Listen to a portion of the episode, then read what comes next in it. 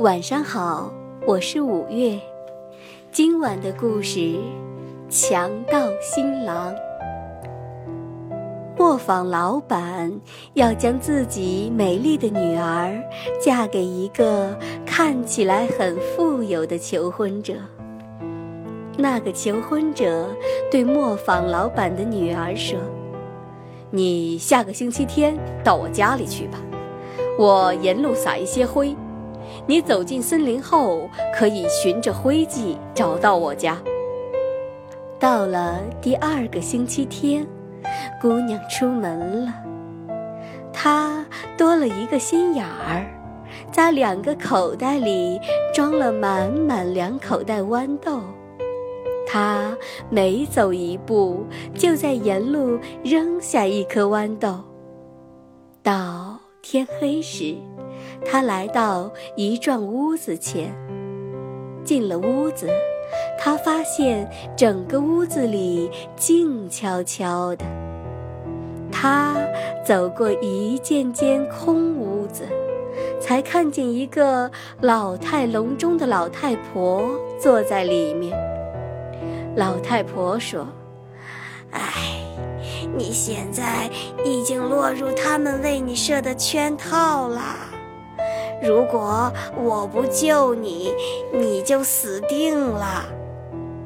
说完，他把姑娘藏在一个大木桶里面，然后对她说：“等强盗们睡着了，我们再逃走。”姑娘刚藏好，强盗们就进屋来了。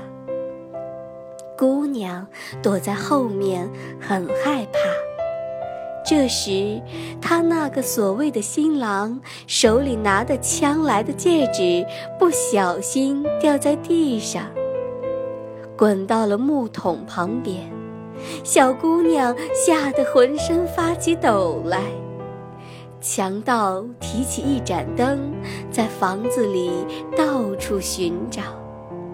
那老太婆连忙说道：“快坐在这儿吃你的晚饭吧，你明天再找也不迟。”强盗们也就不再找了。老太婆在他们的酒里下了安眠药，不久，他们都躺下睡着了。姑娘与老太婆一起逃出了这个杀人魔窟。此时，沿路所撒的灰烬都已被风吹散，但姑娘所扔的豌豆都生根发芽了，正好给他们指示了逃走的路线。回到了磨坊，他伤心地把他的经历都告诉了自己的父亲。举行婚礼的日子很快就到了，有很多人来参加婚礼。等大家都入席后，有位朋友提议，每一个到来的客人都应该讲一个故事。当轮到新娘讲时，新娘说：“我讲一个我的经历吧。”接着，她把在森林里的一切都细细地讲了出来。